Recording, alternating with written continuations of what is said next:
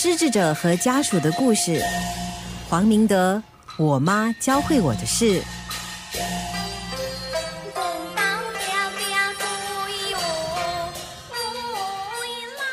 然后最典型的有一次哦，我 cannot forget 的，他不上巴萨了，我们就改去 supermarket 嘛，我们去比较方便嘛。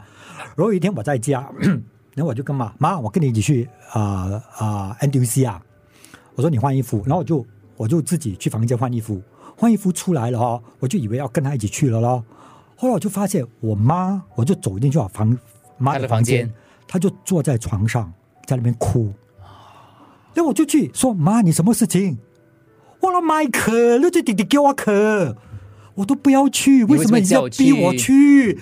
那他哭就好像哭的一个小孩子这样。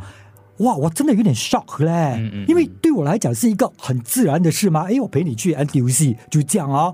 可是我觉得可能他内心那个时候已经很大的一个恐惧了，真的哭得像小孩子了。哇，当下我吓到哎，我唯一能够做的就过去抱着他喽，跟他讲妈，OK，麦克麦克，不要给那麦克麦克，就这样安抚他。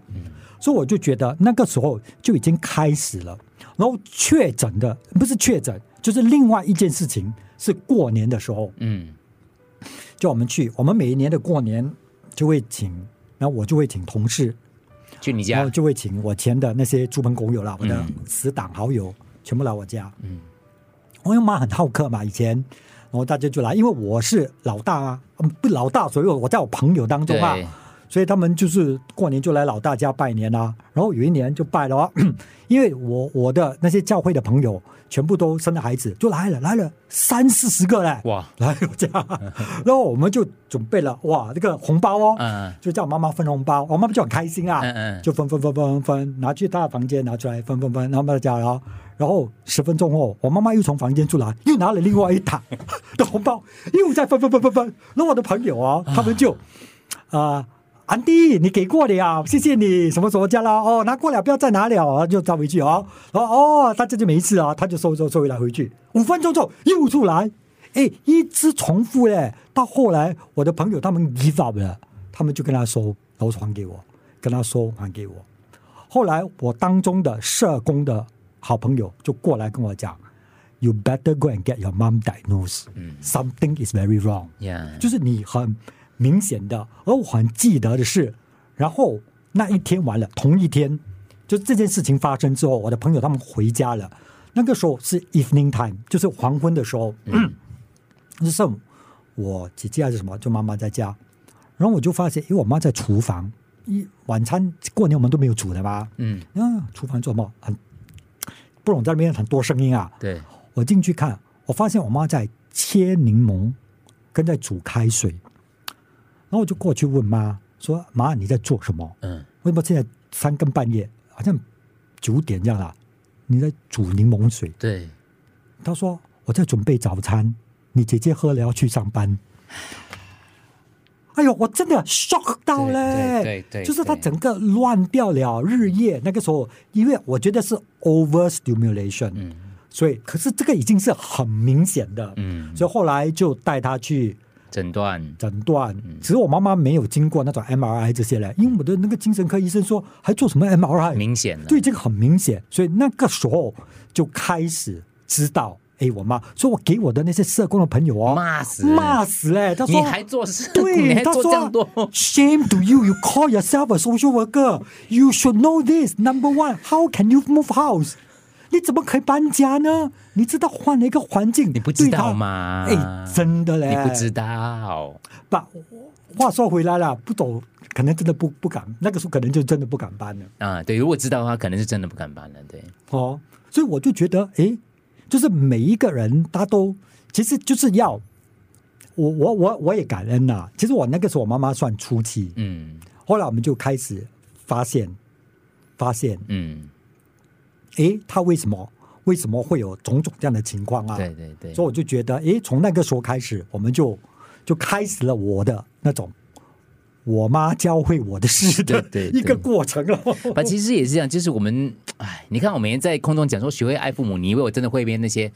就是很多时候我们在专业领域当中来讲的话，我们有我们扮演的角色，可是你回到家来讲的话，可能就是一个平凡家庭的一个孩子咯，就是你可能没有注意到这些细节的。而且另外一个，我跟你讲啊，可能我们这些有的时候我有一点小心嘞。那天我碰到一个，我去马林百列参加一个活动，然后就碰到那边一个很资深的一个我们很敬重的一个 g a s t r leader，他很老，他退休了。Samuel, come, I want to scold you。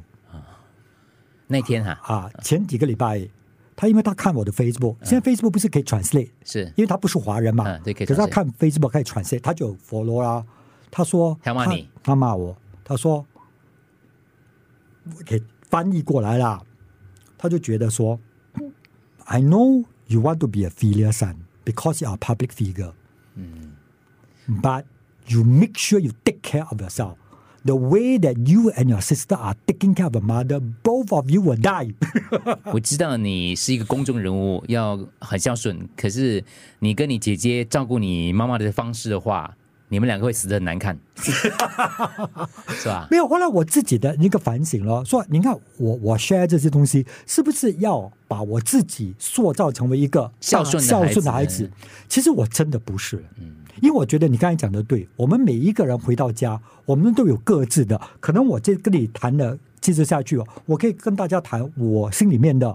那种不孝的，又一大摞啊！嗯对对对有时候是给我妈妈激到哦，哇，就觉得哇，你是不是来讨债的？那种你都会都会有，只不过我觉得在那个过程当中啊，我就觉得希望说，诶，我我我我我每次讲，因为很多人我碰到很多那种 M O H 啊，很多人就讲话，诶，人老了，请问你人老了带个。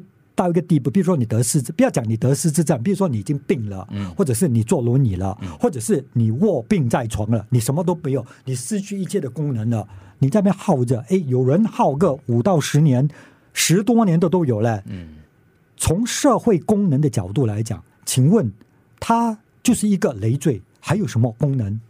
嗯，失智症同样的，所以为什么我一直觉得说哦，我们是不是有办法在当中，好像你问我妈妈这样，当然那个 negative 那个也不可以算 negative，那那个负担那方面的、其实有很多，但是我宁可。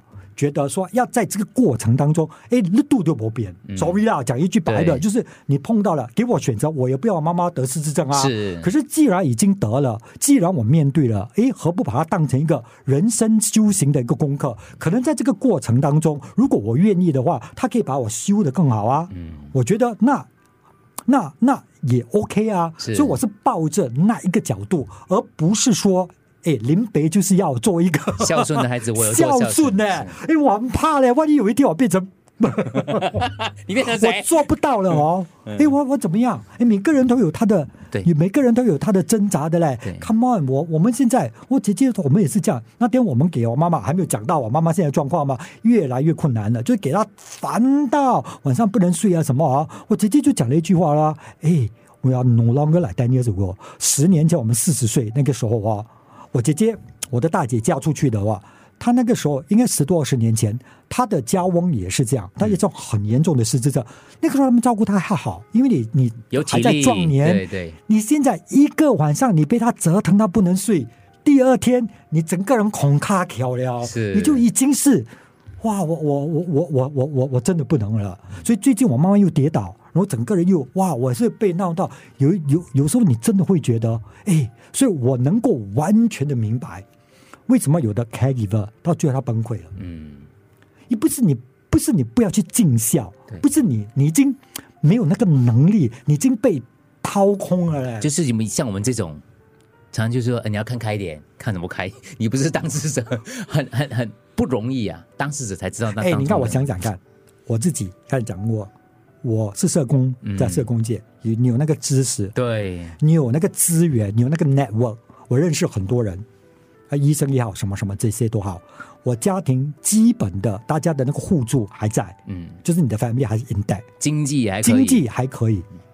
我都觉得哈、哇，很辛苦了而。且就这样，这样我们全部都面临崩溃了。对我我我刚才在是之前之前在跟他讲，就就就，可是，诶，嗯更何况其他的人，失智者和家属的故事，黄明德，我妈教会我的事。